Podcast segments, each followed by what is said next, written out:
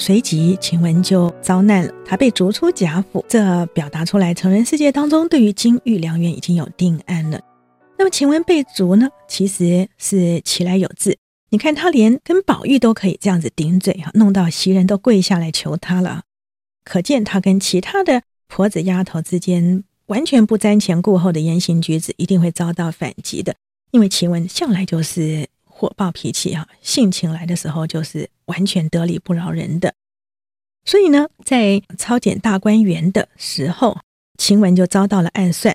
因为王善保家的呢，早就已经对晴雯不满意了，晴雯完全不奉承他，而且呢，话呢又常常讲得很刻薄啊，所以呢，王善保就在王夫人面前告了晴雯一状，就讲到说，宝玉周围的丫头一个个都非常的傲慢。把宝玉都给带坏了，然后呢，他就提到了晴雯，头一个宝玉屋里的晴雯，她仗着生的模样比别人标致，又生了一张巧嘴，所以天天打扮的像西施一样，在人跟前能说惯道，一句话不投机，立刻就两个烧眼睛顶起来骂人，不成个体统。啊，这可是王夫人最在意的，就是长得漂亮又很会打扮，而且呢，常常会。卖弄风骚，啊王夫人最怕这样子的丫头，赶快就问了，说：“是不是上回我们碰到那个长得像你林妹妹的？她那时候正在骂小丫头，我当时就觉得她太狂了，是不是就是她？”好，这边话也到了个关键，长得像你林妹妹的。那么凤姐呢，当时呢也就有一点想要转还，因为觉得王善保这样子一告，好，那晴雯大概接下来就很惨。然后凤姐就说：“晴雯呢，论言行举止是有些轻薄，不过那天的事情我真的不记得了，所以我不敢乱说。不过王夫人还是听了王善保的话，所以呢，她就跟王善保家的就说，想办法把那丫头给我叫来，不许暗示她任何的话。好，这边已经透过王夫人说出来了，她不可能再容许晴雯这样子的一个丫头呢，在宝玉身边有任何的影响力。”而王夫人说出来说：“是不是那丫头长得像你林妹妹的？”也毫不遮掩的就把王夫人对黛玉的不喜欢、不满意表达出来。不过偏偏呢，晴雯呢，她就算是情绪火爆、言语刻薄，然后常常呢不瞻前顾后，惹了一堆人呢，得罪了之后呢也不收拾。但是晴雯绝对没有犯的错，就是勾引宝玉。事实上，晴雯真的是很小心的洁身自爱，因为。他不喜欢赖上了跟宝玉之间关系不清不楚的这种罪名，就没想到呢，最后被逐出贾府，却是因为他太过于卖弄风骚，会把宝玉给带坏，所以晴雯才会在宝玉来看他的时候，哭着就讲了，说我死也不甘心的，就是因为我生的比别人略好些，我就担了这个罪名，我根本就没有什么私情蜜意来勾引你，一口就咬定了我是一个狐狸精，我真的是大大的不服气。今日却因这样担了一个虚名，有冤无处诉。那么这是晴雯心中最感觉冤枉的地方。如果我当初真的有勾引你的话，那么好歹没有担这个虚名。可是偏偏呢，我最小心的就是这件事情，结果我最后却惹的这个罪名啊，这是晴雯的委屈。宝玉呢，其实也是很替晴雯感到委屈。他那时候就跟袭人讲说：“晴雯到底犯了何等滔天大罪？”那么袭人就讲了说，太太嫌她生得太好了，觉得她稍微轻佻了些，倒是像我们这些粗粗笨笨的呢，反而就不会惹祸上身了。那么宝玉呢，其实那时候心中就有一点怨怪哈，他就讲了，他说真奇怪，为什么你们这些人呢，就都没有被太太不高兴，但是偏偏就挑上了晴雯。宝玉讲这个话的时候，袭人有点感觉好像被责备了。宝玉是不是在暗示说，是你暗中去告了状？所以袭人呢就低头半日，不知道该怎么回答。后来就笑了，就说：“哎，这也是奇怪了。其实我们也有不留心的时候，梦浪起来的。怎么太太只打发晴雯呢？说不定她日后就开始打发我们了。”那么这段话呢说出来，袭人心中的愧疚。袭人当然以我的看法呢，他并没有暗算晴雯。那袭人真的从整个《红楼梦》的描述当中，他是属于忠厚老实，凡事就是以和为贵，尽量息事宁人的人。但是他终究是遵循成人世界的法则，所以呢，他在跟王夫人谈话的过程当中，的确一再的告诉王夫人，宝玉周遭的环境应当是一个怎样的环境会比较好，要小心宝玉最后被小人唇舌之间呢，最后弄出了一些风风雨雨。那么晴雯呢，她的才华也是丫头之手。那我们就举一个例子，就是宝玉曾经把贾母非常珍贵的一个冬天的孔雀毛做的外袄呢，给不小心烧了一个洞。那你想想看，是用孔雀毛那样子的色彩哈弄出来的这个毛外套，当然呢要补这个洞呢是非常困难的，因为这是官府当中非常精致的手工，所以呢他们送去外头很多很多的店家，没有人敢缝，都觉得只怕把这个事情给搞砸。最后是谁来做呢？就是晴雯。而晴雯当时还重感冒，可是呢，她却一个晚上熬夜，真的就是把那孔雀颜色的那非常华丽的毛袄呢，就给补了起来。那么这一段呢，其实就描述出来晴雯呢，她的绣工在丫头当中呢，也是厉害高明的没有一个丫头可以比得上。她是一个非常有才华的丫头。那么晴雯呢，遭受这种不白之冤。好，加上她出去之后，因为她是孤儿，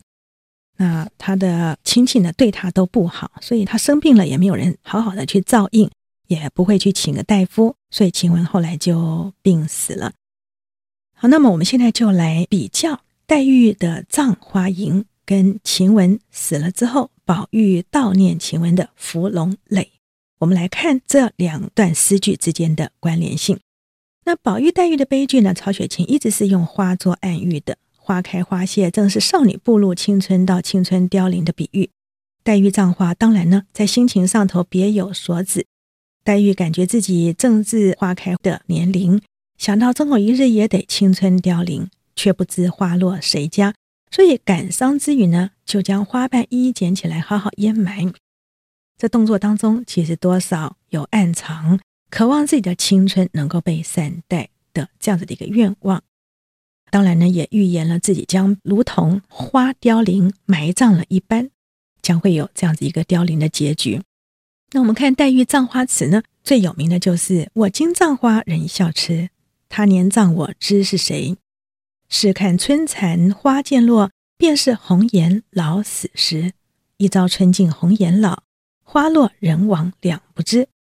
黛玉吟出这感伤之词呢，还是其他众姐妹玩得正开心的时候，因为那时候是交忙总结，众姐妹都忙着祭见花神，而宝玉呢也不知道前夜呢晴雯因为乱发脾气不肯帮黛玉开门，导致黛玉误会了，以为宝玉看见宝钗来了就下令不准再放人进去，所以黛玉这时候对她误会可是大的呢。宝玉根本完全不知道晴雯弄出了这样子一个天大的误会。所以宝玉当天也是暗自纳闷，怎么黛玉就偏偏不理他呢？他拼命的打工作揖，想要找出这黛玉跟他生气的端倪，却一直没有什么效果。然后呢，他后来四处去找黛玉的时候，正好就听到黛玉葬花之后吟出这葬花词。宝玉呢，根本还没有看见黛玉，只是听见黛玉念出这些诗句，就已经哭倒在山坡之上。他马上想到黛玉的花颜月貌，将来也会走到无可寻觅之时，所以就难免有心碎肠断之感。这边反映出来，宝玉和黛玉果真是心有灵犀一点通。那么，可是呢，等到晴雯死了之后，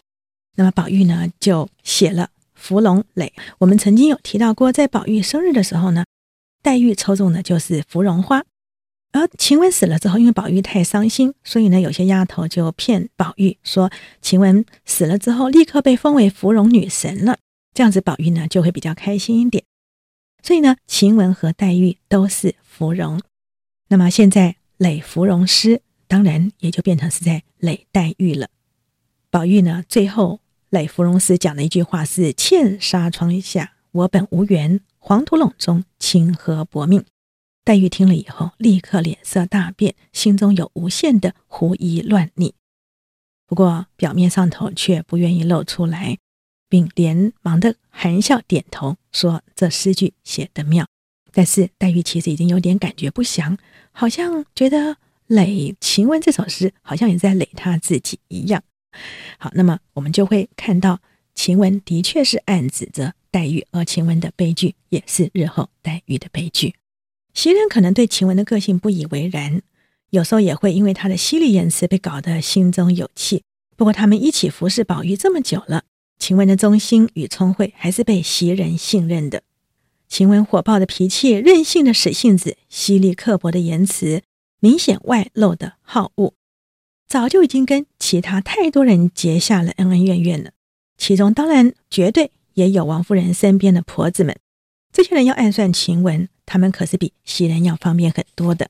所以呢，我比较倾向于《红楼梦》当中有提到王善保把晴雯给揪出来呢，已经暗示了，除了袭人之外，还有太多人可以跟王夫人趁便暗算一下晴雯。那么当然呢，王夫人会决定要清除宝玉周遭他所有不放心的女子，那的确是跟袭人的劝告有关。所以呢，袭人尽管说没有直接的暗算晴雯。不过，袭人跟王夫人之间这番谈话，的确是造成了晴雯悲剧性的一个结果。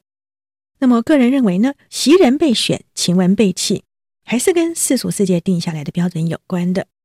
最大的悲剧莫过于因为自己的个性毁了自己的幸福。黛玉和晴雯，他们当然知道怎样可以讨世俗喜欢，也知道怎么样让自己符合世俗的标准。不过，他们不愿意，也没有办法改变自己。所以他们用他们自己的个性摧毁了自己的前程。所以呢，在《红楼梦》这么宿命的观点当中，我们会发现黛玉与晴雯他们最后走向悲剧，不尽然完全是被宿命无法控制的影响，其实也有很多是自己的个性造成的。所以他们两个人是最不宿命，也最能够逐步看出悲剧端倪的人物。也因此呢，他们的艺术境界很高，因为导向悲剧，他们身上呢答案不止一种。谢谢收听，请继续关注好好听 FM，记得帮我们分享给您的亲友，祝大家平安健康。